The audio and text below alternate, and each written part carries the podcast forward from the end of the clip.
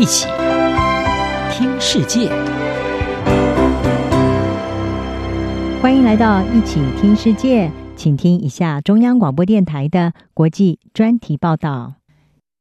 今天的国际专题，我们要为您报道的是突尼西亚政治危机，阿拉伯之春的民主挑战。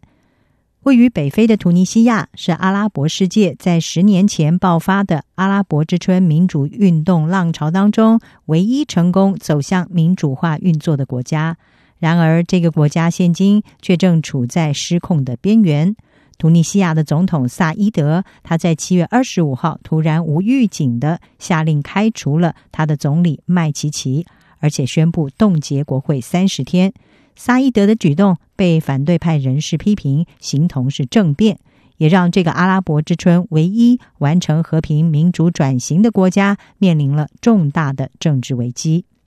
事实上，突尼西亚自从二零一一年在人民革命中推翻了独裁者班阿里以来，已经更换了九任的政府。突尼西亚在 COVID-19 疫情的冲击之下，它的国家经济情势近来也持续的恶化，影响到了突尼西亚政局的稳定性。尤其最近，突尼西亚的染疫死亡人数也激增，在全国将近一千两百万的人口当中，染疫的人数已经将近六十万，而死亡人数则是将近两万人。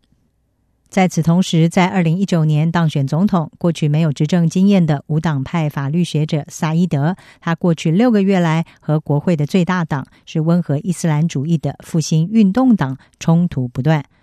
就在疫情和经济的双重压力之下，突尼西亚民众在七月二十五号走上了街头，抗议复兴运动党他们所支持的总理麦琪琪政府防疫不力。总统萨伊德就借此在二十五号宣布免除了总理麦琪琪的职务，同时冻结国会三十天。他说呢，麦琪琪的内阁已经没有办法处理疫情和经济危机。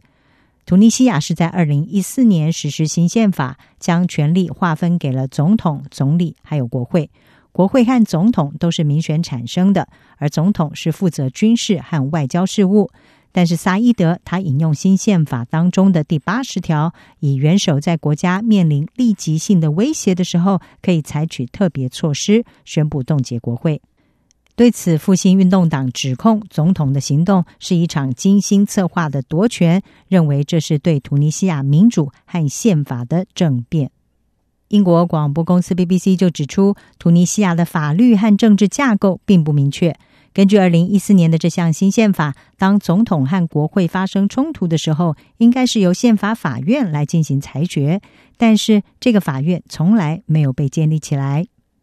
而除了突尼西亚国会被封锁，警方更是在七月二十六号的时候呢，进入了半岛电视台在突尼斯的办公室，驱逐所有的人员。萨伊德而且开除了国防部长和司法部长。这种种强势动作都引发国际的关切。突尼西亚一直被视为是中东民主革命运动的典范，它的公民团体全国对话四方集团更是因为对建立民主做出的贡献而获得了二零一五年诺贝尔和平奖的殊荣。但是，这个国家的经济问题严重难解。美国全国公共广播电视台 NPR 就引述纽约大学阿布达比分校的阿拉伯研究助理教授马克思他的话说。尽管阿拉伯之春运动让突尼西亚人迎来了民主以及等待已久的言论自由，但是九任政府仍然没有办法有效的解决失业、贫穷、通货膨胀，还有贫乏的社会服务。承袭着独裁政权所留下的庞大债务，突尼西亚的经济更因为观光业受到疫情的冲击而大受影响。正准备要向国际货币基金 IMF 寻求十年来第四度的金援。马克思说，经济危机和疫情有关的封锁措施，让突尼西亚的情况比过去任何时候都要艰难。而马克思表示，现在突尼西亚人他们急切的希望出现激进的改变。他说，他们希望给突尼西亚民主一个激进的震撼疗法。因为他们看到了这个体系被困在一个极深的政治瘫痪中，而他们急切的盼望有任何的解决方法。但是马克思也警告总统萨伊德的支持者，在这个脆弱以及新生的民主体制之下，极端的改变可能会带来严重的后果。不过，对于萨伊德的行动是不是市场政变，各方的看法不一。西方国家还有地区强权虽然对突尼西亚的形势发出了警告，但是还是避免使用“政变”这个用词。突尼西亚的政治学家卡拉特，他是主张萨伊德的决定不符合宪法。他说，宪法第八十条是指明国会应该举行公开会议，但是事实并不是如此。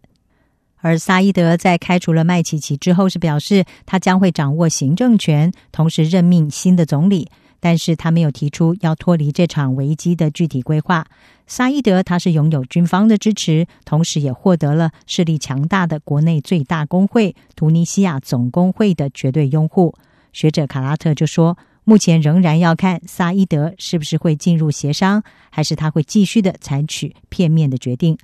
卡拉特表示，现在说这是不是一个正面的冲击，还为时太早。而目前确实是存在风险，可能会走向一种专制的统治形式。